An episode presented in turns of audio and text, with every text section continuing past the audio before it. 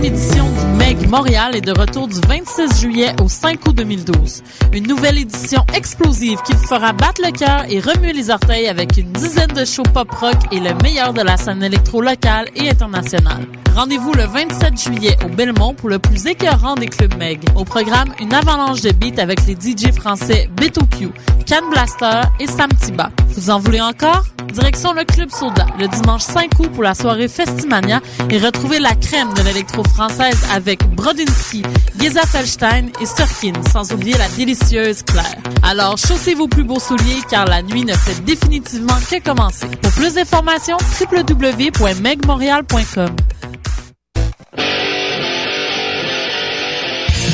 Tu veux organiser un show, une soirée DJ ou même une soirée d'humour? La Coop Catacombe, c'est la place idéale pour étonner ton événement. Les Catacombes vous offrent une salle de spectacle de 325 places équipée d'un tout nouveau système de son qui garoche. Nous avons aussi une superbe terrasse de 77 places pour y tenir vos 5 à 7.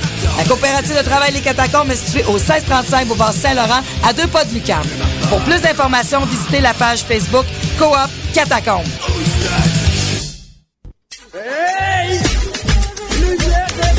Lumière Reggae Choc FM présente les soirées Midnight Sound avec Creole Soldier Sound System.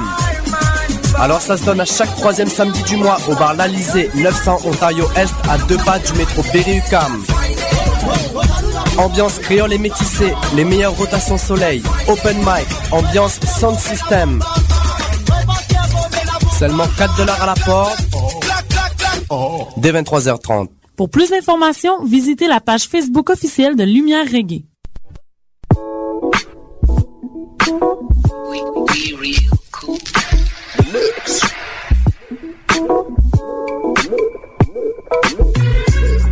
Vous écoutez Choc FM, l'alternative urbaine.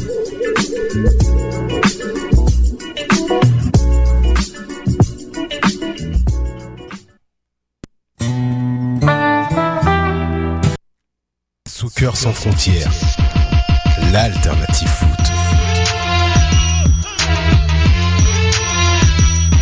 Bonjour, bonsoir, bon après-midi et bienvenue à Soccer sans frontières, votre rendez-vous footballistique, socceristique sur les ondes de la radio web de l'UCAM, Choc FM. Avec moi aujourd'hui, comme d'habitude, à la console, le maestro, le master player, Sydney. Bonjour Sydney. Salut, salut à tous. Et que vous allez bien. Très bien, merci. Et qui est Sid the Kid.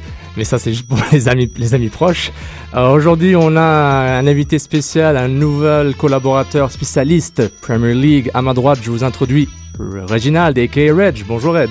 Bonsoir, bonsoir à tous. Très content d'être ici avec vous.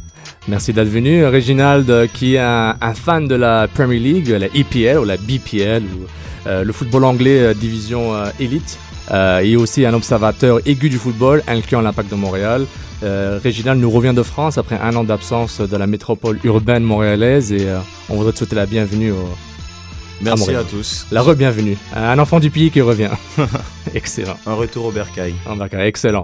Donc, euh, n'oubliez pas, pour euh, participer au débat Soccer sans frontières, vous nous suivez sur Soccer sans F, le hashtag débat SSF en un mot. Euh, envoyez des Twitter, on va essayer de répondre durant l'émission, ou sinon on vous répondra via la twittosphère. Et n'oubliez pas, pour tout contenu Soccer Montréal et Soccer sans frontières, suivez mountroyalsoccer.com, votre source de l'impact de Montréal et de la MLS, en anglais et prochainement peut-être même en français. Et aussi, pour votre contenu Soccer sans frontières, allez sur afrocanlife.com. Donc aujourd'hui, émission chargée, comme d'habitude. Le, le- le ballon rond tourne tout le temps et euh, au programme, on aura l'impact de Montréal qui continue la course effrénée pour les séries, pour cette cinquième place euh, qui les attend, mais qui va être très difficile à, à atte- à atteindre. Ensuite, euh, un, petit, un petit topo sur les JO 2012, le football et, et différents résultats récemment. Évidemment, Reginald est là, ou Reg est là pour nous parler du football anglais, un dossier foot anglais avec transfert, rumeurs, formation, et euh, puis à la fin peut-être un point mercato, mais on, on ajustera à ce moment-là. Donc, euh, Beau programme. chargé. Belle journée d'été. Le ballon rond continue à rouler, puis on est content. Réginald, t'es content d'être ici? Très content, très content. Belle journée, ensoleillée, euh, comme d'habitude. quoi. La beauté de Montréal. Exactement. Et tout de suite, on attaque euh, Reg, puisque son idole, Thierry Henry, s'est fait battre sur notre sol. Thierry Henry, de New- ouais, exactement, l'impact de Montréal qui euh, bat le New York Red Bulls 3 à 1. au Mais il a marqué. Et il, a marqué, quand même. hein. Il a marqué son petit but quand même. Mais euh, c'est vrai, il s'est fait battre par une très belle équipe de l'Impact. C'était mon premier match que j'aurais regardé. euh, je suivais les résultats à distance, mais c'est le premier match que je regardais euh, en direct et tout dans mon salon. euh, et puis agréablement surpris, très très très bien. Ben, Justement, en parlant de surprise, voir l'impact de Montréal a gagné son troisième match consécutif à la maison au Stade qui est devenu maintenant une forteresse euh, pour l'impact de Montréal. Comme dans tous les sports, euh, gagner à la maison est, euh, est un must pour, euh, pour avoir une chance de, de grappiller des points dans, et grappiller dans le classement. Puis justement, euh, le match contre les Red Bulls était assez intéressant. L'impact de Montréal reçoit les Red Bulls, qui étaient première de la conférence à ce moment-là. Euh, qui a, qui a changé en attaque, Henry qui revenait de blessure, qui reprend son rythme doucement, Kenny Cooper qui avait pris euh, en charge l'attaque euh, new-yorkaise, euh, se retrouve à côté d'Henry, et surtout euh, Sébastien Letou, le, La le français. Exactement, le, le français qui a été échangé, euh, euh, qui, est venu de Vancouver via un échange pour Dane Richards. Donc, euh, le Young Grabos perd un ailier milieu droit, cherche un sort de 9, 9 et demi, un sort de milieu passe-partout comme le tout. Donc, euh, mais dans ce match-là, disons qu'il n'était pas efficace à 100% parce que l'Impact avait un programme spécial pour les Red Bulls. Tout à fait, tout à fait. Ils l'ont fermé. euh, Il était assez esselé sur son côté droit. Et puis, disons que malheureusement, le tout, on l'a pas trop vu en fait. Exactement, il, il a attrapé un rhume. hein. Donc, no pun intended. Donc, euh, justement, Il nous Euh, faudrait une espèce de petit jingle hein, pour ce genre de Ouais, blague. hein, un petit- petit- C'est vrai, c'est it's vrai. Johnny. C'est vrai, c'est vrai. Ça, c'est une classique, Sofiane, évidemment. J'en fais tout le temps. Donc, euh, juste pour passer à travers les, euh, les actions du match, euh, à la 40e minute, Justin Mapp f- complète un mouvement euh, très intéressant en deuxième mi-temps avec une passe vers Marco Di Vaio qui prend son temps du côté gauche dans l'intérieur de la boîte et bat Bill Godette, euh, le gardien new-yorkais, d'un tir, tir bas, côté opposé, petit filet. Et un classique Di Vaio, quoique l'action était assez lente au niveau du, de l'exécution. L'enchaînement, oui, mais, mais quand même, faut lui donner le crédit. il a beaucoup essayé au cours des derniers matchs, beaucoup d'enjeux, euh, donc il devait être quand même assez frustré. Et je pense que c'est la délivrance pour lui. quoi. Il aurait dû être prudent. J'en ai remarqué Ouais. qu'il était prudent. Je vais prendre mon temps. Je vais m'assurer de bien marquer. Puisque les gars de Soccer Sans Frontières, le matin même, on, dit que je marquais pas. Exactement. Puis- donc il fallait que je fasse la différence. Et euh, voilà, donc c'est un soulagement, un soulagement pour lui, euh, pour Ah, le club. pour le club, euh, pour les fans. Exactement. euh, oui, c'est- vrai que le but dans l'exécution, c'était pas celui de, de Zlatan euh, Contre DC United. contre DC United juste avant, mais euh, il est là, il a le mérite d'être là. Exactement. Et puis le mérite aussi pour l'équipe qui se fait égaliser euh, dix minutes plus tard via une, un lob euh, intelligent de Thierry Henry à l'intérieur de la surface qui lobe Donovan Ricketts qui, était encore en position, mais ça c'est un autre débat. Euh, et c'était un partout euh, dix minutes plus tard. Mais l'impact euh, euh, combat ses anciens démons de pouvoir continuer à, à, finir son adversaire, continuer à marquer. Puis ils ont marqué deux buts, deux buts à très peu de temps de différence avec euh, Arnaud qui donne, donne l'avance 2 à 1. Et ensuite Sananiassi avec un, une excellente, un excellent dribble autour du gardien Godette qui, qui tue le match 3-1 pour euh, Montréal. Euh, ce qui était intéressant aussi, euh, c'est que l'impact revenait d'une défaite 3-0 contre Houston à Houston le week-end précédent. Donc c'était important de, de prendre les trois points à la maison pour le moral, pour le classement et aussi pour, pour le, le jeu, pour confirmer que ce que l'impact a construit depuis le début de la saison est quelque chose, n'est pas quelque chose de, de frivole, c'est quelque chose que vraiment qui est construit, qui est en totale évolution. Mais comme tu as mentionné, je trouve que c'est une très belle force de caractère, puisque après le but d'Henri, ils auraient vraiment pu euh, baisser les bras. et Comme ils puis, ont montré euh, auparavant. Voilà, exactement. Donc euh, je pense que c'est très bien, ils ont continué à, à jouer au ballon, euh, poser le ballon par terre, offrir des solutions, et puis le match s'est débloqué, ils ont mis deux superbes buts, dont celui euh, de Davy Arnaud, très bien joué. Un beau une deux et puis euh, non, franchement, c'était mérité comme victoire. Non, très bon point, mais on va noter aussi que la défense new-yorkaise avait beaucoup de mal. Ouais. Très tôt dans le match, on trouvait, euh, ben, il y avait Condé, euh, défenseur central, euh, bon, qui était au fait le joueur qui gardait le bateau, qui faisait que le bateau coulait pas. Mais rapidement, on a vu le côté droit, Soli, que je pense pas, je ne pense pas que c'est un latéral droit de formation. Il était là pour dépanner, mais ça ne change pas que très rapidement, Justin Mapp, qui n'est pas le joueur le plus rapide de l'impact, mais qui est quand même très technique, a eu, euh, a trouver la tâche facile de ouvrir de son côté. Et rapidement, on a vu euh, Jesse Marsh qui a trouvé une faille et a continué en faisant sortir Map à la deuxième mi-temps. Plus tard pour faire entrer Niassi. Qui a amené beaucoup de vitesse. euh, Exactement, ça la a fait la différence. Exactement, la percussion pour vraiment noyer le, ce côté droit. Mais fait. on va aussi noter qu'en une première mi-temps très lente au début au niveau du rythme, au niveau du tempo, mais rapidement l'impact, dès que l'impact a commencé à faire des une touche de balle, des combinaisons, euh, on a vu grand New York euh, était un peu perdu, puis on l'a vu dans le but du Divayo, c'était euh, une combinaison, une combinaison Philippe Divayo Map, donc c'était vraiment des une touche de balle ou bien des décisions assez rapides. Ce qui a fait la différence parce que régulièrement Justin Map avait du mal à lâcher le ballon assez rapidement à Divayo. Vice versa, Divayo peut-être voulait courir trop souvent, trop vite, il se retrouve en hors-jeu, donc la balance entre les deux. Mm. Euh, Quoique bon, quand, avec le pedigree, le, le- le CV de Divayo, on se dit, ben, lâche le ballon plus vite. Malheureusement, c'est une autre ligue, c'est un autre rythme, donc il- les deux doivent s'adapter euh, en étant un peu, euh, en faisant un peu de compromis. hein. Mais en tant qu'attaquant, euh, moi je trouve que c'est la responsabilité du milieu d'envoyer le ballon au bon moment. Lorsque le milieu garde le ballon trop longtemps, il y a des très bonnes chances que l'attaquant soit hors jeu et puis c'est ce qu'on a pu voir avec Divayo. venant d'un expert attaquant euh, Réginald qui est toujours euh, qui est pas encore à, à la, à la retraite qui joue encore régulièrement les week-ends donc on a l'expertise sur le terrain et puis ce qui était intéressant c'est qu'on a vu le premier match compétitif en MLS de Alessandro Nesta c'était euh, encore surréel que Nesta soit là. Certes il est c'est plus une Nesta de 25 ans c'est plus une Nesta de Milan euh, 2007 2008 mais c'est quand même un joueur qui a montré beaucoup de dans sa carrière qui a montré une confiance dans ce match. Bizarrement, New York a décidé de ne pas faire un gros pressing sur Montréal, donc Nesta avait tout le temps du monde, avec Griffiths à ses côtés, le défenseur euh, international colombien, ex-Inter Milan.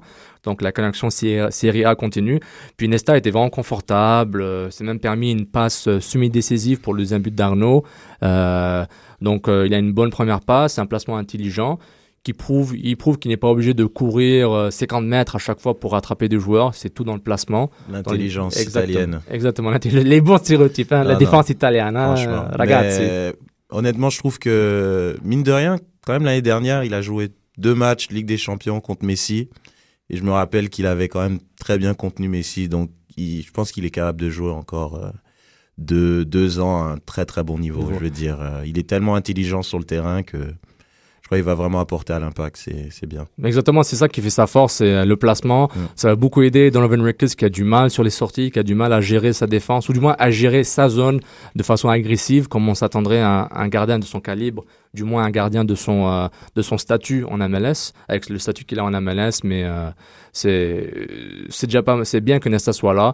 Puis euh, ça a apporté une certaine confiance dans l'équipe et il, a éteint beaucoup de feux avant même qu'il commence. Donc ça c'est important pour un défenseur qui fasse des de la prévention au niveau défensif une certaine agressivité. Puis en même temps quand tu as une défense qui commence à être de plus en plus solide qui bah, sa défense était solide avant mais avec les blessures de Ferrari et Rivas euh, Kamara et Shavar Thomas étaient obligés de prendre euh, le relais pendant 3-4 matchs qui ont bien fait quand même mais euh, mais quand on a une défense qui devient, redevient de plus en plus solide, ça donne beaucoup de liberté au milieu de terrain.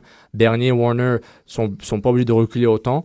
Ils, ils reçoivent des ballons propres de la défense, puis ils jouent le jeu, puis Philippe qui est libéré comme milieu offensif, ça, ça, ça, déballe de tous les côtés, puis euh, l'impact l'a montré contre, contre New York. Donc- Justement, tu parlais de, de Big Three en, dé- en défense. Hein. Le Big Three, exactement, le Big Three, euh, euh, très bien, très bien nommé par euh, mon collègue à Montreal Soccer, Giovanni Sardo, qui référence à, au Big Three du Canadien, mais là c'est le Big Three de, de l'Impact. C'est le Big Three de, de l'Impact avec Matteo Ferrari, Nelson Rivas et Alessandro Nesta qui vont être alignés ce soir contre, pardon, ce soir contre l'Union de Philadelphie. Donc un sorte de 4-4-2, 3-5-2 excentré vers, vers le côté droit. Donc, euh, juste, on va vous expliquer la, formation à quoi va ressembler. On parle de euh, Devon Ricketts euh, au, but, soit Jabrowski ou Asun Kamara à droite comme latéral droit, euh, Rivas central droit, disons, ou Nesta, un des deux. Les deux sont, disons, alliés comme centraux, défenseurs centraux dans l'axe, et Ferrari comme un central gauche, pas trop latéral. Il a vraiment pas joué latéral. Je pense qu'il était latéral droit un petit peu avec la Rome et Parme pour Ouais, dépanner, mais, très c'est- peu, très mais peu. c'est ça. Mais c'est un central, euh, c'est un central euh, défense centrale, formation. exact, pur et dur. On le voit dans son placement. Donc euh, c'est intéressant de voir euh, Jesse Marsh qui veut maximiser ses joueurs. Et puis, moi, je reviens avec la, la bonne vieille blague. On parle du 3-5-2 de l'Impact, du 3-5-2 de l'Italie, le 3-5-2. Moi, je parle du 3-5-2 de l'Algérie, moi, 2008-2012. C'est l'Algérie qui l'a fait en premier dans l'ère moderne euh, récemment. Donc, euh, je, te- je fais, je la référence par rapport à l'Algérie parce que, bon, je suis algérien d'origine, mais surtout, c'est que le, à ce moment-là, l'Algérie avait identifié, avait sous, sous ses mains trois défenseurs centraux de qualité. Donc, il s'est dit, ben, on va tous les utiliser pour maximiser nos forces et l'impact avec Skiro, ce qu'il a avec Nesta, Rivas et Fahri. Ben, Jesse Mosh se dit, ben, je vais maximiser mes, euh, mes, euh, forces et ce que j'ai sur, sur la main pour essayer de donner le plus de chance à mon équipe de gagner, sachant qu'il n'est changer sa composition du milieu de terrain et vers l'attaque. Euh, donc c'est très important d'avoir cette flexibilité et ce, disons, ce support en arrière. Donc ça, c'est très intéressant de voir ces, trois ex-Serie A, ces trois euh, italophones, euh, deux, Italiens et un, Colombien, pour, pour, prendre, pour, pour faire la garde de- du but de Ricketts. Toi, tu penses, Régina, disons au niveau techno-tactique, pour euh, quand tu as un, latéral gauche comme Ferrari, qui n'est pas nécessairement un latéral, qui n'a pas la vitesse d'un latéral, donc même s'il est rapide, il a pas, ses muscles n'ont pas ce, ce réflexe de faire des courses de 30 mètres, euh, même s'il va pas monter beaucoup, on s'entend quand même qu'il va se faire défier par des ailiers et latéraux euh, des équipes qui, à qui il va faire face. Ben, je pense qu'il va, qu'il va plus assurer euh, à l'arrière, je pense, plutôt que de se projeter vers l'avant. Parce que, comme tu viens de le dire, il a vraiment pas la vitesse ni les jambes pour pouvoir apporter offensivement comme euh, un latéral de formation. Donc, euh, je pense que ouais, va, va rester derrière et puis euh, je pense que c'est mieux comme ça. Il va pas essayer de se mettre dans le pétrin justement pour se faire dribbler et se faire des doublés. Et je pense que je vais demander sûrement euh, à, son, à son milieu gauche ou droit, peu importe où Ferrari va jouer, peut-être de descendre d'un cran pour aider Ferrari au cas où, sachant que c'est pas son poste euh, de prédilection. Mais, euh, mais je pense que l'impact, c'est très très bien. Ils vont, si les bonnes équipes se construisent euh, à partir de la défense, et là, ils sont en train de se construire une défense assez solide.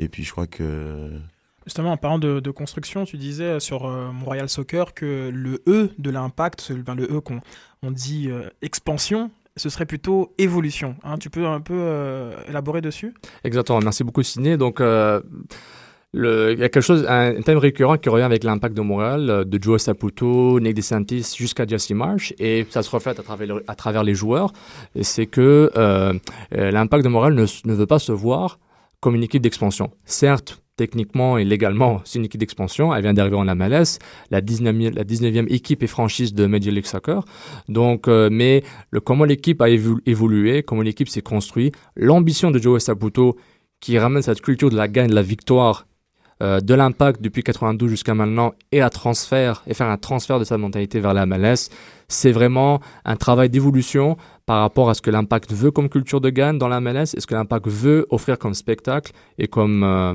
comme disons, image pour la MLS et l'extérieur. On, on le voit à l'extérieur, des joueurs italiens qui sont intéressés à venir. Certes, il y a des contacts italiens assez présents avec l'impact, mais ces joueurs sont quand même venus. Ils auraient pu aller ailleurs, ils sont venus à Montréal. Justement, on profite euh, de, de l'occasion pour rappeler que Nesta n'est euh, n'est pas un joueur désigné. C'est pas un, un- un DP, là, comme on, Exactement, comme on il- appelle ça. Et ces joueurs qui ont, ont, euh, des salaires qui ne sont pas comptabilisés dans la masse salariale, c'est ça que tu as la règle. Et les premiers 350 000 Voilà, ne sont ça. pas comptabilisés et le reste, euh, le- les premiers 350 000 sont comptabilisés sur la masse salariale et le reste ne l'est pas. Donc, euh, bon, il y a quand même des combines financières légales que la MLS offre aux, équipes avec le allocation money, l'argent d'allocation. Tu peux placer de l'argent sur des salaires pour baisser le hit euh, sur la, excuse-moi l'anglicisme, le hit sur la masse salariale. Donc, c'est des combines financières intéressantes pour les équipes qui rendent, qui rendent un peu, plus flexibles.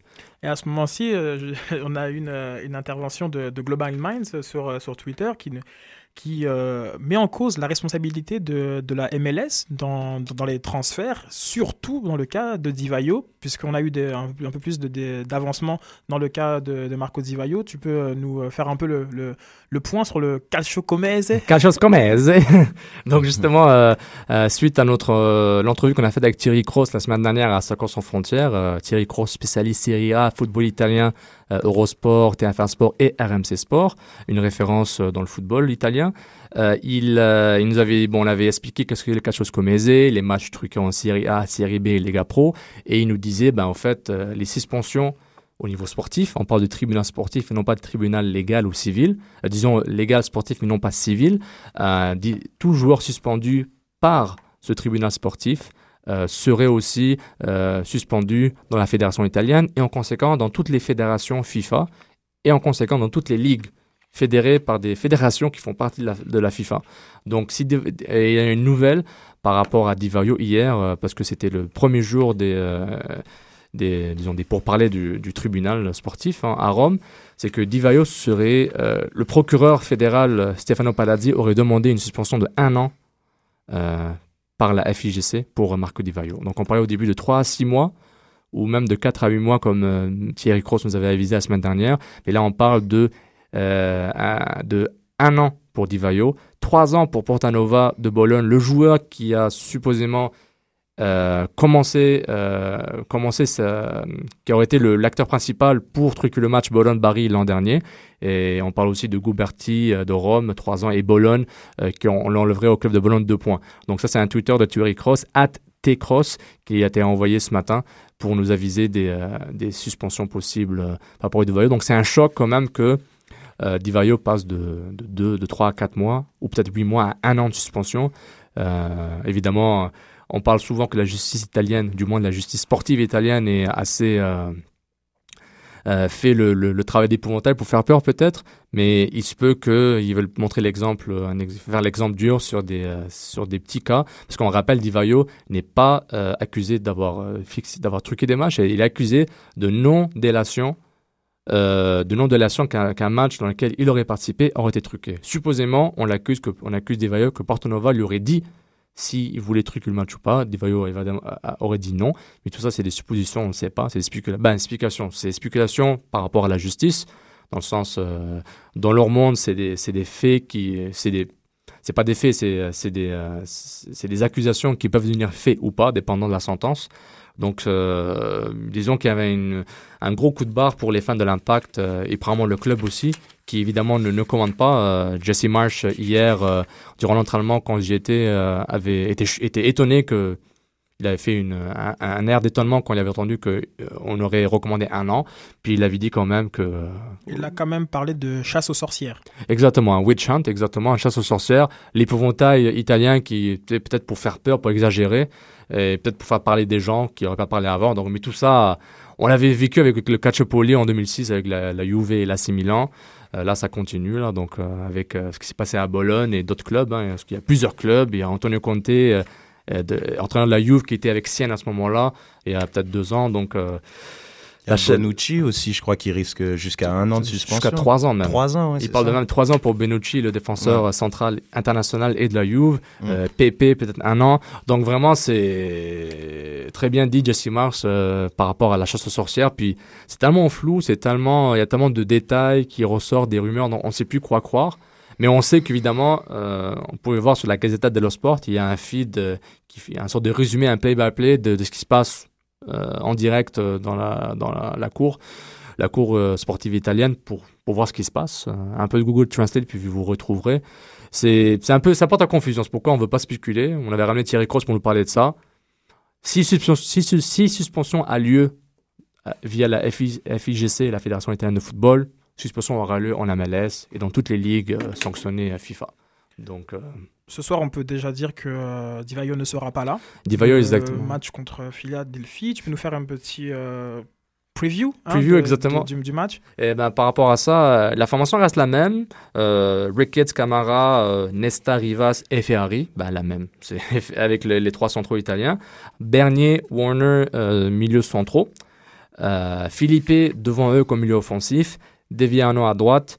Euh, Milosevic à gauche. Et évidemment, euh, Andrew Wenger, le jeune de Duke University, euh, va titulaire à la place du Di Vaio, qui est encore en Italie. Très bon joueur. Exactement, très bon joueur. Euh, Reg euh, l'avait remarqué contre Lyon, un but Ouais. magnifique contre Très Hugo Loris. but, très bon gabarit. il peut jouer comme un avant-centre de formation. J'aime bien. j'aime Puis, bien. et en bon joueur. de formation, Impact, on aura besoin Ouais. avec Lyon de Philadelphie, une équipe dont la, une équipe qui a, qui a battu l'Impact il y a deux semaines à Philadelphie, un match crève-cœur. La euh, Philadelphie a pris le devant durant ce match. L'Impact a égalisé 5 minutes à la fin et la Philadelphie a marqué sur une action litigieuse, euh, une défensive catastrophique qui marque la dernière minute du match et le Philadelphie. Euh, Philadelphie euh, prend les trois points, ce qui fait mal parce que Philadelphie est un des compétiteurs directs avec l'impact pour cette cinquième place. Je vais juste rappeler le, classement de, la MLS. Rapidement, le Houston Dynamo 40 points à première place, les Rebels 38, Kansas City 37, DC United 33 et Chicago Fire avec la cinquième place, la dernière place qualificative au playoff, 32 points. Et derrière eux, le Crew de Columbus 28, l'Impact 27, le Union de Philadelphie 23 et le Revolution de Angleterre 23 et Toronto. 19 euh, points à la fin, donc Toronto, on peut les oublier déjà. Euh, mais ce qui est important de noter, c'est que l'Impact a joué 24 matchs avant ce soir, alors que Philadelphie a joué 19, Revolution 21, Columbus 19, Chicago 21. Donc l'Impact a joué de 2 à 5 matchs de plus que ses adversaires, avec euh, un mois d'avril catastrophique, genre 7 matchs en un mois, juillet 7 matchs en un mois. Donc on voit que D'ici le mois d'août et septembre, l'Impact aura joué peut-être 5 matchs en 2 mois, alors que les autres équipes auraient joué peut-être le double pour rattraper le retard. Donc, c'est un peu les désavantages du, euh, de l'horaire, euh, ils appellent ça unbalanced schedule, l'horaire qui est non balancé, euh, qu'on a 19 équipes. Euh, quand, on, a, on, a, pardon, on, a, 10 équipes dans l'Est et 9 équipes dans l'Ouest, ça, ça débalance un peu les, les matchs. Tu joues trois fois contre un. Tu joues de 3 à 4 fois contre, un, contre une équipe de l'Est. Ça débalance un peu. Donc, justement, Philadelphie pour revenir à Philadelphie, c'est une équipe euh, quasiment d'expansion. Ils sont arrivés dans la ligue euh, il y a un an et demi. Euh, on reconnaît les Freddy Hadou qui sont, dans qui sont avec l'équipe, mais c'est une équipe assez jeune, assez technique, qui aime jouer. Ils avaient le tout à un moment. Quand Ils avaient le tout, qui a mm. été échangé l'été dernier ouais. vers Vancouver, donc le tout, il, il, voyage beaucoup. Et ce qui est intéressant avec Philadelphie, c'est que je trouve que c'est un risque quand même pour l'impact. Philadelphie adore jouer avec leurs latéraux. Ils ont des milieux de terrain qui aiment monter, et leurs latéraux aiment beaucoup monter. Et je sens que si j'étais le coach de le coach de, de UN Philadelphie, je, je, je, viserais Ferrari toute la journée en faisant des débordements, on trouve un surnom contre Ferrari, donc ça c'est peut-être un point faible pour l'impact. Et je suis pas sûr que Marsh le sait aussi, donc il aura peut-être des couvertures des milieux défensifs comme Warner et Bernier. Donc, euh, comme je disais tout à l'heure, des milieux euh, excentrés de vraiment, de vraiment monter. descendre et puis aider euh, les défenseurs latéraux comme Ferrari qui est pas qui joue pas vraiment à son poste. Hein. Exactement. Puis même, très bon point, mais euh, Justin Mapp, il n'a pas vraiment les poumons pour euh, mmh. faire l'aller-retour. Mais justement, même si Ferrari ne va pas monter beaucoup, donc on est d'accord, il va pas être latéral gauche euh, de, de, formation, les, Philadelphie va, quand même le viser. Donc maintenant, il faut trouver un mécanisme et une cohésion avec l'équipe pour pouvoir contrer euh, la façon que Philadelphie va attaquer l'impact vers ce côté, leur côté droit, donc le côté gauche de l'impact. Donc ça c'est intéressant, ça sera une bataille tactique et physique intéressante. Et je m'attends à un match très physique. Euh, qui, bon, ils ont un jeune Jack euh, euh. Bon, j'ai du mal à prononcer son nom, mais c'est un jeune de 19 ans euh, qui est vraiment qui est très bon. Ils ont Vargas, ils ont Antoine Opno, qui est un remplaçant de luxe, un joker qui rentre, il marque. Fride Adou, qui devrait être disponible euh, vraiment à retrouver sa forme. Peut-être pas sa forme que, Pelé, que lui avait promis, mais sa forme de sa forme sa forme de MLS. Que la forme de, que Pelé a promis, c'est une autre forme, mais c'est plutôt sa forme MLS euh, qui était euh, avant de se blesser contre l'Impact a été en bonne forme. Et vraiment, c'est je trouve des équipes très similaires dans le sens qu'ils aiment jouer vite, mais la différence que Philadelphie L'avantage, disons, que Philadelphie a sur l'impact est vraiment la, le talent individuel des milieux de terrain pour vraiment se débarrasser de leur vis-à-vis au côté technique, le, dribble, les combinaisons. L'impact, là un peu avec Justin Mapp et Philippe, Diviano est plus un, est plus un gars qui court, qui travaille, intelligent, mais euh, il, est quand même vieux, mais il donne quand même. Donc euh, c'est intéressant de voir deux équipes qui ont un style assez similaire au niveau, au niveau qu'ils prennent la position du ballon, qui prennent le jeu rapide, qui prennent les passes courtes, et aussi déplacer l'adversaire d'un bout à l'autre avec des changements de, changements de côté, transversal, etc c'est intéressant de voir comment l'impact va réagir parce que je trouve que c'est un match important. Parce que en ce moment, l'impact, pour moi, n'est même pas dans la course pour les séries. Et dans la course pour après être dans la course dans les séries. Parce qu'avec tous les matchs qu'ils ont, qu'ils ont joué de plus, c'est les, les, les, séries sont quasiment pas impossibles, sont très difficiles. Le chiffre magique de 50 points, il est assez dur, il va être assez dur d'avoir. Euh, mais l'avantage, c'est que l'impact va jouer juste contre des équipes de conférence de l'Est. Donc au moins, les matchs de 3 points deviennent des matchs de 6 points, deviennent, des matchs de 9 points, donc ça pourrait être, être bien pour l'équipe. Et surtout, ils ont cette mauvaise habitude de pas gagner de matchs de suite. Je pense que depuis le début du mois de mai, tu l'avais noté. euh, Exactement. Euh, Merci a deux matchs consécutifs, euh, deux victoires consécutives euh, ne sont pas arrivées depuis le mois de mai, Portland et Kansas City. Donc là, on espère voir New York, Philadelphie, deux équipes de la côte Est. Donc euh, ce serait bien que l'Impact puisse, euh, puisse faire ça. Euh, et tout ça dans le processus d'évolution de l'équipe, comme un sorte de, une sorte de balise qui marque, ben, on a évolué. C'est pas on évolue tout le temps, mais malheureusement les résultats sont ja- sont pas toujours là. Puis au niveau du moral et au niveau d'un, au niveau du du moral de l'équipe, au niveau de un sorte de comment dire, un sorte de, de statement que l'Impact pourrait envoyer à la ligue, c'est qu'on peut gagner deux matchs consécutifs contre des, des bonnes équipes, une très bonne, une moins bonne mais euh, techniquement intéressante. Donc euh, et tout ça et tout ça rentre tout le temps dans le cadre que Jesse Marsh euh, veut faire dans l'équipe. Jesse Marsh qui est très très critiqué pour certains choix tactiques, il fait, il fait quand même des erreurs qu'on qu'on appelle des rookie mistakes, ce qui est normal. Il n'a jamais été entraîneur-chef auparavant, mais il ramène quand même un sorte de, un sorte de, une sorte de toile, un canvas très très axé sur le, caractère, la discipline, la passion. Euh, parce qu'une fois, j'avais entendu Antonio Conte dire ça quand il avait pris les, les rênes de la Juve, c'est que euh, les tactiques, les stratégies n'ont aucune valeur si tu n'as pas la discipline, l'envie et la, force du mental pour, vraiment appliquer ça. Donc c'est euh, comme, euh, la base de tout. Et après, bon, tu remets les joueurs qu'il faut, qui savent faire des passes, qui savent tirer, etc. Mais c'est tout le, travail en arrière que Jesse Marsh, que Jesse Marsh veut, veut accomplir. Et euh, ce qui est intéressant, c'est que Jesse Marsh parle souvent de process. Il parle process, le processus euh, de comment l'équipe se développe. Moi, j'appellerais j'appellerais même ça une architecture. L'architecture Marsh, parce qu'il est en train de construire quelque chose d'intéressant. J'espère vraiment que l'impact va le garder assez longtemps pour qu'on puisse voir euh, l'effet euh, positif sur l'équipe. Oui, oui, Reg? Ah non, j'allais, comme tu disais, ouais, de voir euh, les fruits de son travail en fait, parce que c'est vrai qu'on peut pas vraiment l'évaluer. C'est leur première saison, euh, saison d'expansion, même si Saputo veut pas parler d'expansion. Exactement. Mais euh, je pense qu'il va falloir euh, attendre peut-être un an ou deux, voire deux ans, pour pour voir vraiment qu'est-ce qu'il a fait avec cette équipe. Je pense qu'il y a, il y a un beau projet. Exactement. Je pense qu'il essaie de bâtir une défense solide, ce qui est très bien. Euh, et à partir de là, je pense qu'on pourrait, on pourrait aboutir à quelque chose d'intéressant. Ça, ça serait très important par rapport à la, con- à la continuité de, de ce mouvement que l'Impact a, a commencé en 92, euh, que l'Impact veut continuer en 2012. Donc, c'est, je trouve que ce serait dommage qu'on arrête ce rythme-là, mais ça, on verra. Les post-mortem, on les fera dans, dans deux mois. Mais euh, c'est euh, quand j'avais écrit cet article euh, qui parle d'évolution et non pas d'expansion, je trouvais important de regarder le côté positif. Il y a aussi des côtés négatifs. hein. On peut faire de la micro. Euh, Ricketts euh, est toujours titulaire. Euh, quoique Evan Bush a bien joué contre Lyon, mais c'est pas vraiment faisable de le faire jouer directement. Mais ça, c'est ça, c'est du terrain spécifique. Le coach fait ses choix. Mais par rapport au, comment on au big picture, déjà l'Impact de Montréal a déjà autant de victoires que la meilleure équipe d'expansion auparavant, 7 victoires en ce moment, et, et aussi est à 7 buts. Euh, pardon, 8 victoires pardon, pour l'Impact et en ce moment est à 7 buts d'arriver à 40 buts pour, dans une saison d'expansion. Je pense que c'était les Timbers l'an dernier qui avaient arrivé à ce, à ce record pour une équipe d'expansion, donc c'est déjà bien. Bonus que l'Impact fasse les playoffs, mais ce qui va faire mal, c'est genre les défaites euh, du- durant la saison, des défaites crève-cœur. Moi, je me rappelle de FC Dallas, euh, on mène, ils mènent à 0, ils perdent 2-1 dans la minute. Euh, que le Rapids de Colorado, et que, vraiment, c'est bon.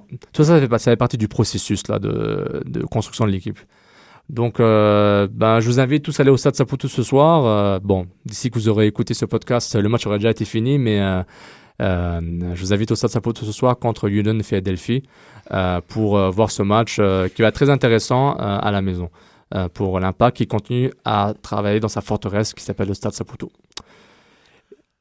On va enchaîner avec euh, les Jeux Olympiques, euh, le temps d'avoir euh, notre correspondant euh, français en onde.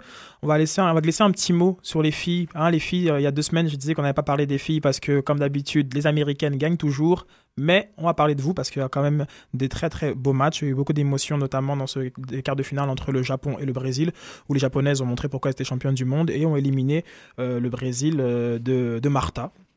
Le 2 à 0, tandis que la France s'est qualifiée pour les demi-finales. Euh, bah, félicitations, Cocorico. Une victoire euh, 2-1 avec des buts de euh, Wendy Renard et de, Laura, Laura Georges. Ouais, Laura Georges. Donc c'est ça, c'était euh, encore une fois un match plutôt difficile par contre pour, euh, pour les Françaises. Ce sera compliqué en demi-finale euh, contre, euh, contre l'ogre. euh. Très, très, très belle équipe japonaise. J'ai regardé le match, c'était très impressionnant. Ça joue bien, ça joue Ça bien. joue vraiment, vraiment au football. Les comptes rapides, c'est très, très beau à jouer. Justement, je voulais t'en parler parce que la semaine dernière, tu parlais qu'il n'y a que les américaines, donc on parle pas de. Mais les Exactement, japonaises. euh, Exactement, puisque euh, les trois dernières compétitions olympiques ont été gagnées par les américaines. Donc c'est cela. Sur, la, sur la scène olympique, les américaines n'ont pas de rival. Ouais. Euh, bien sûr, les japonaises les ont battues euh, au, au dernier championnat du monde. Mais sur la scène olympique, il semble que les américaines survolent, surnagent, surcourent. Attention à nos Canadiennes quand Et même. euh, donc un petit mot justement sur nos Canadiennes qui emmenées par euh, leur meilleur buteur de la compétition, euh, Mélissa Tancredi, euh, elle qui joue, en- elle joue en Suède. hein. Donc euh, elle- ils ont gagné 2-0 contre. euh, La Grande-Bretagne. eh oui, hein, contre Team JB. Exactement, contre, contre la nation de la reine.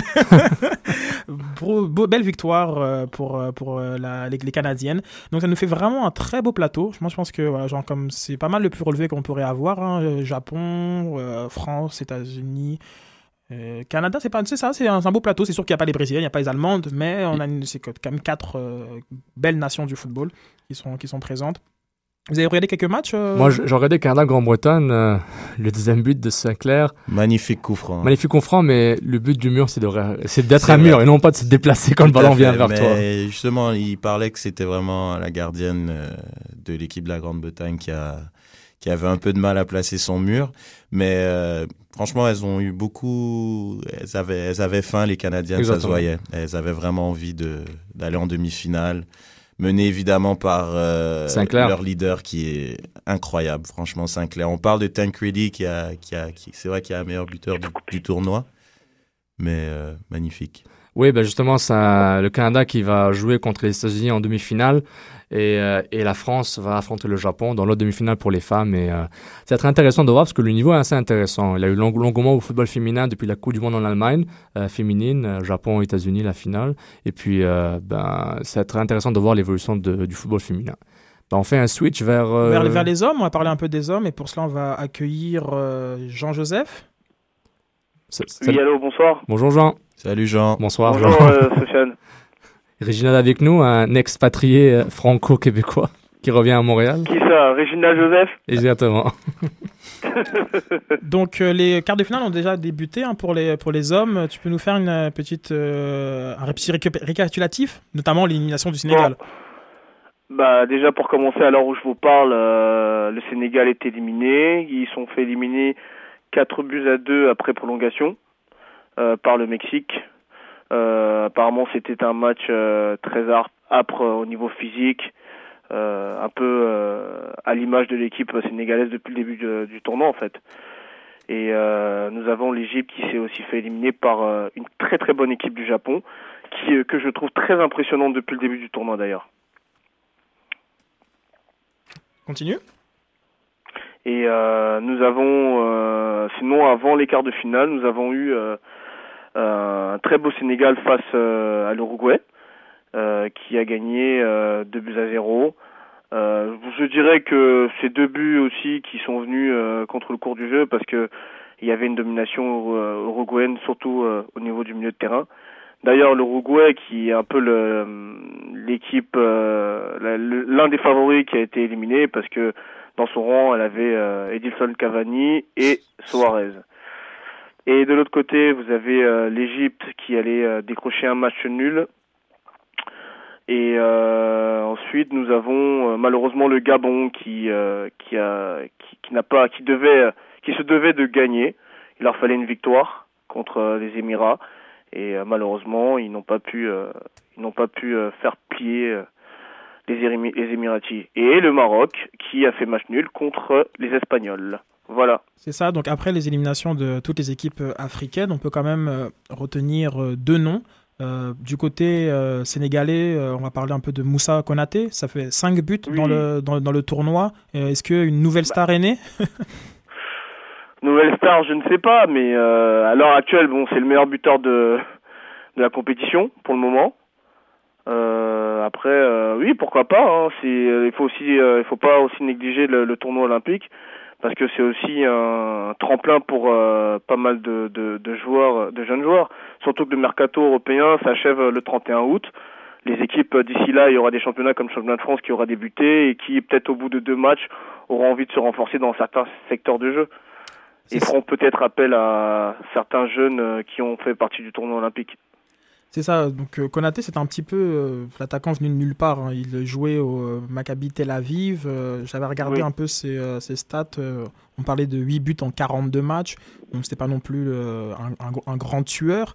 Mais voilà, il, a émergé au-dessus de- du lot durant, durant la, la compétition. Avec un autre euh, joueur, lui c'est du côté de l'Égypte, parce que euh, si l'Égypte est sortie de son groupe, c'est parce qu'elle a été emmenée par un, un jeune talent, un, petit gaucher qui s'appelle Mohamed Salah. Euh, lui, il joue à Bâle. C'est celui a que Bâle est parti repêcher euh, lors de après le transfert de Shakiri au Bayern. Euh, donc voilà, lui, bon, on parle déjà du Messi égyptien, je, ne- sais pas, mais euh, voilà, il est gaucher, il est vif, super technique, euh, très explosif. Euh, c'est aussi la raison. Donc il y a quand même l'Afrique a quand même deux raisons de, de- des raisons de sourire avec ces deux petits euh, joyaux qui, émergent. T'en penses quoi? Bah, j'en pense que euh, je ne douterai déjà pas de, des dires des Égyptiens parce que généralement les Égyptiens ne se trompent jamais sur leurs joueurs. À part, Euh, à part Zidane Et à part Mido, quand même Mido. aussi. hein. On peut parler de, du pharaon Mido. hein. Euh, les Égyptiens n'ont jamais aimé Mido, euh, juste pour la petite anecdote, hein, au passage. Hein. C'était pas un joueur qui était très aimé dans ce pays. Hein. C'est Ouais, vrai. parce que Mido pas jouait beaucoup parce qu'il il était très aimé par euh, le sélectionneur, euh, euh, le, le charismatique. Euh, Shahata J'ai oublié. Shahata. Euh, oui, c'est ouais, Shahata, voilà. Avec la moustache. Et ouais. euh... oui, allô? Oui, vas-y, Oui, vas-y, on- Jean. On est là. Et euh, le joueur sénégalais, bon, euh, attendons de voir. Attendons de voir, pourquoi pas. C'est peut-être le tournoi qui euh, va relancer, qui va relancer sa carrière. Et comme Zidane l'a dit, euh, 8 buts en 42 matchs, ça ne, ça ne laisse pas présager un, un, un grand joueur. Mais après, on verra bien. Vous savez, le, dans le football, ça va très vite. Hein. D'un, côté comme d'un, dans un autre. Exactement, mais ce serait déjà pas mal si peut-être euh, il va sur, euh, sur le continent européen, sortir peut-être de la Ligue israélienne, à avoir peut-être une ligue un peu plus huppée pour voir vraiment est-ce qu'il peut aller au, prochain niveau, comme on dit, hein, take it to the next level. Puis euh, c'est vraiment euh, intéressant de voir ça. Et surtout, justement, on parlait du, prodige égyptien, du, jeune. Euh, c'est juste que les, moi je trouve que les Égyptiens, ils ont une tendance à, à garder tous leurs joueurs dans les ligues, ligues égyptiennes. Bon, ce qui est normal parce que Mhm. c'est une ligue qui a de l'argent. Euh, ils veulent avoir une équipe nationale forte, mais en même temps, avoir des joueurs qui quittent jeunes, des jeunes joueurs qui quittent vers l'Europe, serait peut-être la, la, la- peut-être la, la différence qui, qui leur manque pour euh, aller à la prochaine étape. Parce qu'on parle autant de l'Égypte, euh, champion d'Afrique plusieurs fois récemment, puis euh, les gens veulent le voir en Coupe du Monde, le peuple égyptien veut le voir en Coupe du Monde et être dominé sur la scène mondiale comme représentant légitime de l'Afrique. Et, et, euh, peut-être serait un- une, bonne, euh, une bonne chose que, que leurs joueurs puissent s'exporter plus jeunes, surtout que la Ligue égyptienne a été, euh, a été annulée euh, après les, après les, euh, après les, euh, La révolution. la révolution. Puis- notamment les violences de les violences à de Port Saïd, exactement. Donc, euh, peut-être c'est un momentum que c'est intéressant pour les joueurs pour aller voir ailleurs, mais, mais disons que les conditions financières sont excellentes en Égypte pour les joueurs stars comme les Aboutrika, comme les, euh, comme les, euh, en fait, c'est surtout qui- Aboutrika qui ont pu partir en Europe plusieurs fois, mais tout le temps voulu rester en Égypte, euh, à l'instar d'un. Hassan aussi, non? Ouais, Ahmad Hassan, avant Hassan, il était en Belgique, à Ah oui, Anderlecht. à Anderlecht Et il a joué à Anderlecht pendant 5-6 ans euh, régulièrement en Ligue des Champions. Donc, ce serait bien de les voir euh, s'exporter plus souvent, mais en même temps, ça affaiblirait leur équipe nationale, du moins au niveau de la cohésion. C'est ça, dans le groupe, il y a que deux joueurs. hein. Avec, à part lui, euh, il y a, euh, je pense, que c'est le défenseur. Voilà, défenseur euh, Ahmed Egazi. Voilà, lui il joue à la, à la Fiorentina. Oui. Mais sinon, voilà, tout le, tout, tout le reste du groupe euh, est euh, dans le, euh, évolue dans le championnat Égyptien. égyptien. égyptien. Et, euh, et pour un peu euh, appuyer le point de, de, de, de Gigi sur les, euh, sur les joueurs euh, bon, voilà, qui se révèlent dans, les dans, les- dans les- ces, ces compétitions, bon, allez, on va appeler ça des compétitions secondaires. Euh, Il y a, il y a euh, Dominique Adzia. Euh, lui, voilà, genre comme, bah, c'est un nom qui peut- peut-être vous évoque rien du tout, mais il avait survolé la Coupe du Monde des moins de 20 ans en 2009. Euh, il avait été recruté par, par le Milan AC par la suite. Et euh, voilà, finalement, ça n'a rien donné. Il a été prêté en, en, division italienne, en seconde division italienne, en, en Turquie, en Serbie, en Ukraine. Il est passé par l'Arsenal, mais de Kiev. Donc euh, voilà, donc c'est donc euh, c'est un retour à la, à la, à la case départ. C'était c'est un petit dossier que on fait nos confrères de, de SoFoot, mais c'est pour ça, c'est pour c'est pour dire que bon voilà des, des, des, talents qui émergent durant une compétition et qui affolent les, euh, les, les gros clubs, ça existe. Et voilà, ce jeune Ghanéen, il n'a pas réussi à, à capitaliser dessus. Donc, donc bah, voilà, soyons soyons que, prudents. Surtout que je pense qu'il y a un palier à franchir aussi. Là, n'oublions pas non plus que le tournoi olympique, c'est, ce sont les moins de 23 ans pour la plupart. Et bon, après, ils ont la chance de se frotter à des, des joueurs plus expérimentés qui ont plus de 23 ans. Et euh, pour la plupart, généralement, après ce, ce, ce tournoi, euh, pour notamment pour Sénégal, je, je, je, suis prêt à parier que ce fameux joueur sera convoqué en équipe A. Et généralement, le, le, le euh, le retour à la réalité est souvent assez difficile parce qu'ils arrivent euh, à un niveau supérieur et et euh, c'est ce n'est plus la même chose. Les espaces sont réduits, euh, c'est beaucoup plus beaucoup plus rigoureux et il y a aussi beaucoup plus de pression aussi. Ouais, tout à fait. Genre, comme justement, genre, moi, je m'en souviens du, du mondial U20 qui avait lieu à Montréal. Voilà, et le joueur qui m'avait le plus impressionné, c'était Freddy Adou. à l'époque, oui, je, je, pensais qu'il qu'il allait dominer le, le la scène mondiale. Oh, bon, c'est trop dire, mais en tout cas, être un joueur, euh, être un joueur assez influent en, en Europe, chose qu'il n'a même pas réussi à faire. Et, euh, et pourtant, il survolait la compétition. C'était un, un, joueur qui avait deux secondes d'avance, euh, qui, euh, qui, avait un placement très intelligent. Exactement. Et, euh, et était en compétition avec Pato. Il y avait Pato. Cette, cette, Pato et Marcelo. C'est cela. Il y avait aussi Sanchez du Chili, je pense, qui était là. Exact. Qui, les, les trois ne m'ont pas impressionné plus que cela. Pato, il y a peut-être un facteur de motivation. Genre comme ça, c'est un, un, peu différent. Mais oui, il y a un palier. Jean l'a dit. Généralement, c'est ça. Entre, entre 18 et 20, 20 21, c'est comme ça. C'est là qu'on voit les vrais joueurs. Certains dominaient les, les, les classes euh, Benjamin, minimes, etc. parce que physiquement ils étaient plus prêts, plus matures, etc. Mais face aux hommes, face à la réalité du, du football euh, pro, bah, ils n'y arrivent plus. Ils n'y arrivent plus, exactement. Bah, c'est le haut niveau. Hein. C'est pour ça qu'on parle de haut niveau aussi. C'est le haut niveau, ça demande une exigence, ça demande. Euh, c'est pas que du talent. Euh, je suis très content parce que enfin en France, nous avons un sélectionneur qui s'appelle Didier Deschamps qui commence euh, qui arrivait avec un discours disant que euh, euh, ce n'est plus une question de talent parce que le talent ne suffit plus. Arriver au niveau international, c'est beaucoup d'abord de la rigueur et, euh, et surtout et surtout beaucoup de solidarité. Exactement. C'est euh, souvent la, la gagne qui fait la différence et, et la gagne, ben, c'est un, un, un, déterminant très clé dans le football anglais, euh, football que Reg va nous parler euh, à l'instant. Un peu une première partie du dossier, je pense à un dossier qu'on pourrait étaler en, en, deux semaines. Hein, genre, enfin, on, va, on, on, va, commencer dès maintenant. Fais-nous un petit portrait euh, de, de, ces choses. Jean, il reste, Jean reste avec nous, hein, fin, fin, observateur, fin observateur du football, il pourra quand même commenter sur les Anglais. Mais ben, d'abord, euh, ça a été assez calme, contrairement aux années précédentes. Euh, la Ligue anglaise au niveau du mercato, euh, tout ça. Pour une rare fois, je peux dire, Arsenal a été une des équipes les plus actives en allant chercher Giroud, qui jouait à Montpellier, Podolski, l'international allemand, Cazorla, c'est en pourparler, ça devrait être complété d'ici quelques jours, et probablement l'international turc aussi, Saïn qui, euh, qui moisit sur le banc madrilène, malheureusement, un pur talent comme lui. Donc euh, je pense que Arsenal essaie aussi de pallier l'absence de Van qui est la grande euh, saga du football anglais cette année au niveau du mercato. Partira-t-il, partira pas? Évidemment, c'est chaque année Arsenal perd euh, un grand joueur par son manque d'ambition, etc., etc. Donc euh, voilà. Sinon, euh, je dirais que Manchester City aussi, eux, ils sont plus allés vers la stabilité.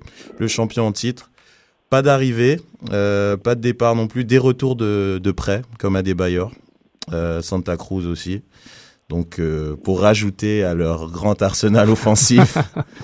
Qui est euh, avec Tevez, Aguero, Dzeko, Balotelli. Je trouve que, enfin bref. C'est pas assez, c'est pas assez. En ce Manchester City euh, sont quand même bien partis pour être encore champions, je dirais, par rapport, euh, justement, ils n'ont pas voulu euh, chambouler Puis on va voir comment ils vont gérer la Ligue des Champions. L'an dernier, ils avaient bien commencé, mais peut-être un manque de, de mental ou Un manque de préparation, je dirais. Parce qu'ils ont joué contre des équipes, euh, contre le Bayern, qui est une équipe quand même rodée. euh, Contre de la Ligue. Naples. Naples, qui m'avait surpris je- Ok. aussi. avec et Villarreal, je pense aussi.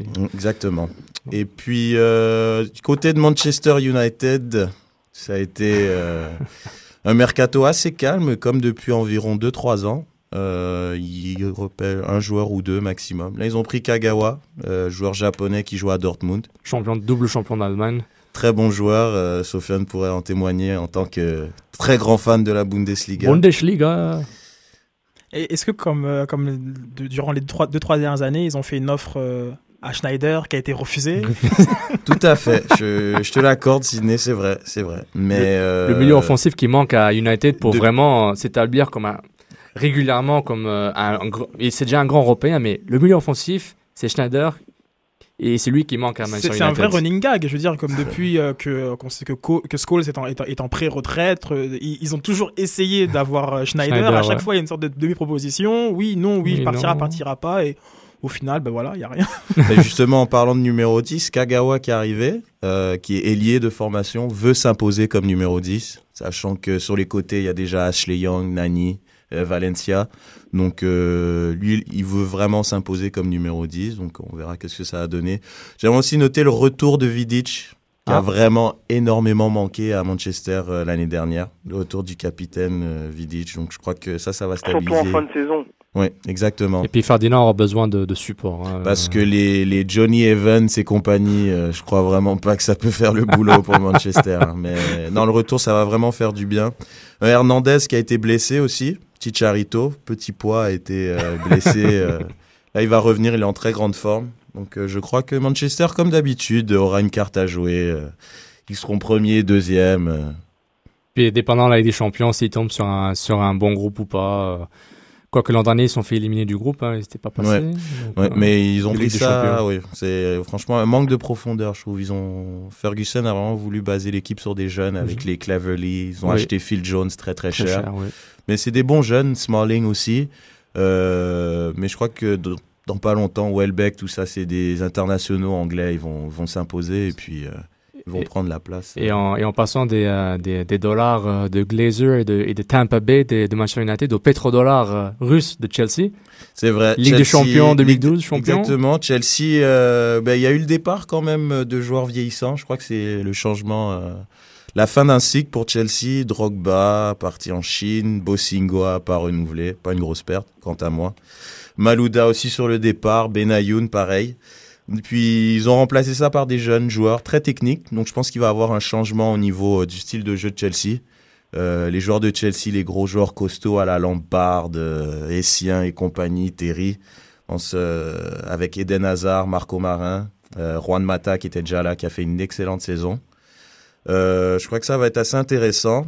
Aussi le jeune Oscar qui est en ce moment aux Olympiques. Donc euh, ils ont misé vraiment sur des joueurs euh, de ballon. Puis au niveau de l'attaque, ils vont se baser sur Lukaku et Torres. Je Ben, trouve ça assez, assez, justement, assez moi, je léger. trouve ça, moi. je trouve ça très léger aussi, sachant que Torres est en pseudo-dépression. euh, C'est, un point d'interrogation. Et Lukaku, euh, il a encore ses classes à faire, je veux dire. Il a, mais il a même pas 19 ans, il a pas de 20 ans ce je, jeune. je l'ai vu le match euh, contre euh, les All-Stars euh, de la MLS et puis c'est un joueur, il est, il est très très limité. Il a Exactement. pas... Moi je dis, ils vont le c'est regretter. un jeune joueur aussi. euh, Tout à fait, Quoi, il a à peine 20 ans. Exactement. Mais, mais ça change pas que, Jean, que, que, que Chelsea devrait peut-être. euh, je sais pas, c'est impossible de pallier la- l'absence, le départ d'un- Didier Drogba, un joueur emblématique, mais euh, vraiment juste Torres. Mais peut-être ils se basent sur un autre système. Peut-être euh, Di Matteo veut se baser sur le mouvement du ballon avec Marine, Hazard, etc. pour compenser la, le, le manque de profondeur en attaque. Moi, si je peux me permettre, Oui, justement, euh, c'est très significatif un peu le euh, le manque de profondeur de Chelsea à ce niveau-là, parce que il faut aussi aussi se poser la question est-ce que Abramovich, euh, étant donné qu'il a eu sa Ligue des Champions qu'il voulait depuis des années, est-ce qu'il a encore euh, cette rage et cette envie de d'aller dans cette course à acheter euh, euh, des grands noms du football? Peut-être qu'aussi qu'il il veut maintenant s'inscrire dans la durée, donc il fait un peu confiance à des jeunes. Il va chercher des joueurs comme Hazard qui commence à arriver à maturité, son petit frère, euh, des jeunes, des joueurs comme Lukaku.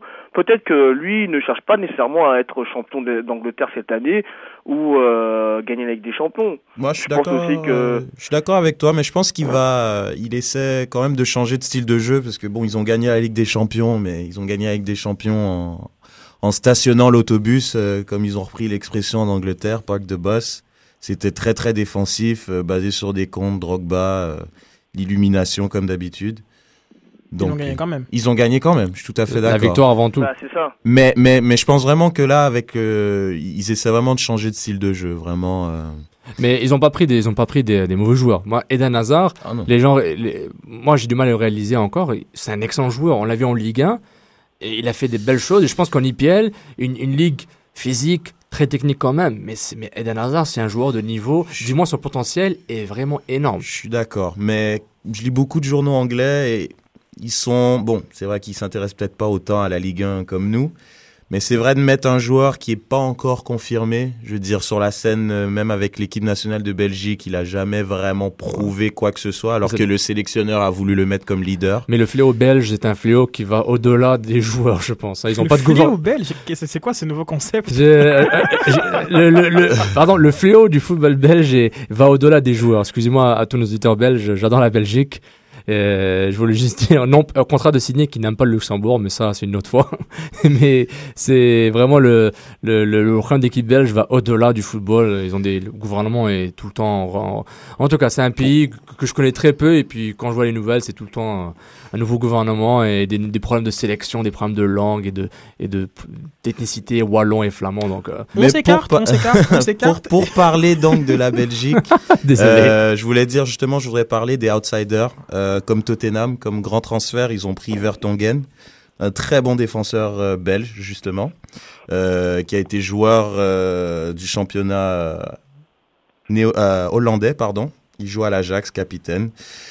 Tottenham, Modric sur le départ, euh, Adebayor euh, qui coûte trop cher, ils vont pas le renouveler, je crois. Donc, je pense que Tottenham, ce fut bien sympa. Et Yoris, on en est où?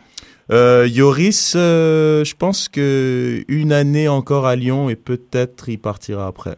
Donc euh, Ouais, pour l'instant, euh, ouais, je suis d'accord avec euh, Jean. Il, ouais, c'est parce que Tottenham, je pense, que ça serait pas Lyon, Tottenham pour moi, c'est c'est des équipes plutôt euh, équivalentes.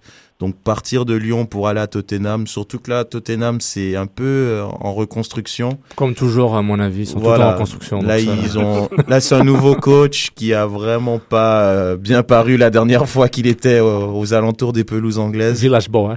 Donc, euh, Et, voilà. et un dernier club euh, que tu, que tu recommandes aux, aux fans du foot à regarder en EPL Euh, honnêtement, moi, euh, Newcastle, avec sa filière francophone, euh, la paire sénégalaise d'Embaba, Papi Cissé en attaque, et puis les nombreux internationaux français, Ben Arfa, Cabaye. Euh... Est-ce que Dupuchy, c'est officiel? Euh, non, toujours pas. euh, ils ont fait une Il offre de reste, il va rester. Ouais, c'est ce que je pense aussi. C'est ce que je pense Mm. aussi, mais contre son gré, donc euh, je sais pas si c'est une bonne chose. Je sais pas ce que t'en penses, Jean? Bah, je pense que la, la réalité est financière d'abord, parce que euh, j'ai cru comprendre de, de- via l'équipe que la somme proposée par Newcastle euh, ne convenait pas à- à- au président de Lille, qui euh, apparemment, d'après ce que les, euh, les dirigeants de Newcastle disent, il est assez gourmand là-dessus et qui juge que Debuchy n'est pas le n'est pas un latéral de classe mondiale qui vaut euh, plus de 20 millions, parce Ah non, que Lille demande 20 millions. Qu'il c'est sûr. qu'il- Ouais. qu'il ne l'achète pas alors. Donc, euh, Mm. c'est moi, ça, moi, ça me dérange pas. Mais Debuchy, c'est pas Alves, mais bon. Non, non, d'accord. Mais, mais Lille, ils- Lille, ils ont un bon projet, donc ils ont tout intérêt à le garder. Ils ont un nouveau stade. Moi, je pense dire, Et euh, ils font la Ligue des ils font Champions, la Ligue que des Newcastle Champions. ne va pas avoir pendant très longtemps. Donc, euh, Ils ne la Lille- font pas d'ailleurs. Ils font l'Europa League. Exactement. Reste à Lille, euh, Monsieur Debuchy, puis euh, et, euh, et, et, et- l'expérience européenne avec Lille dans un nouveau stade, euh, un club avec lequel tu as été très longtemps.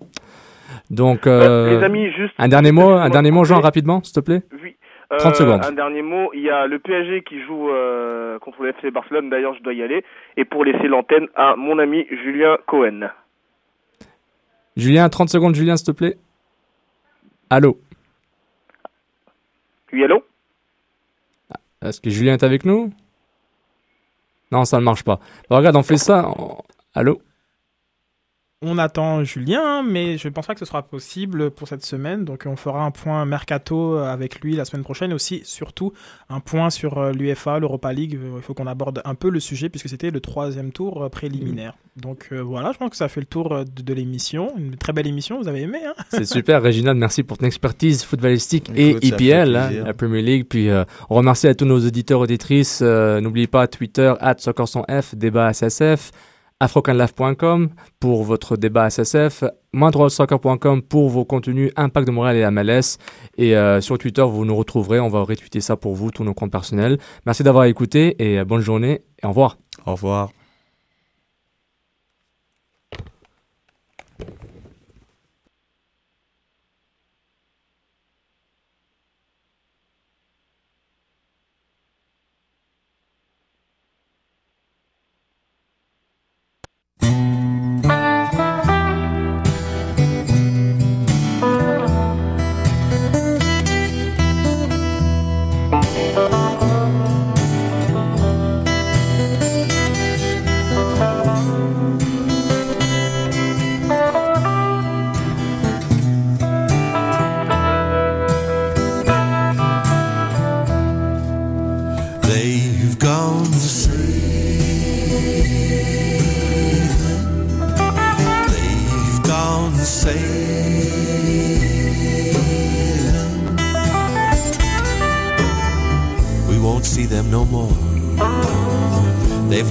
Earthly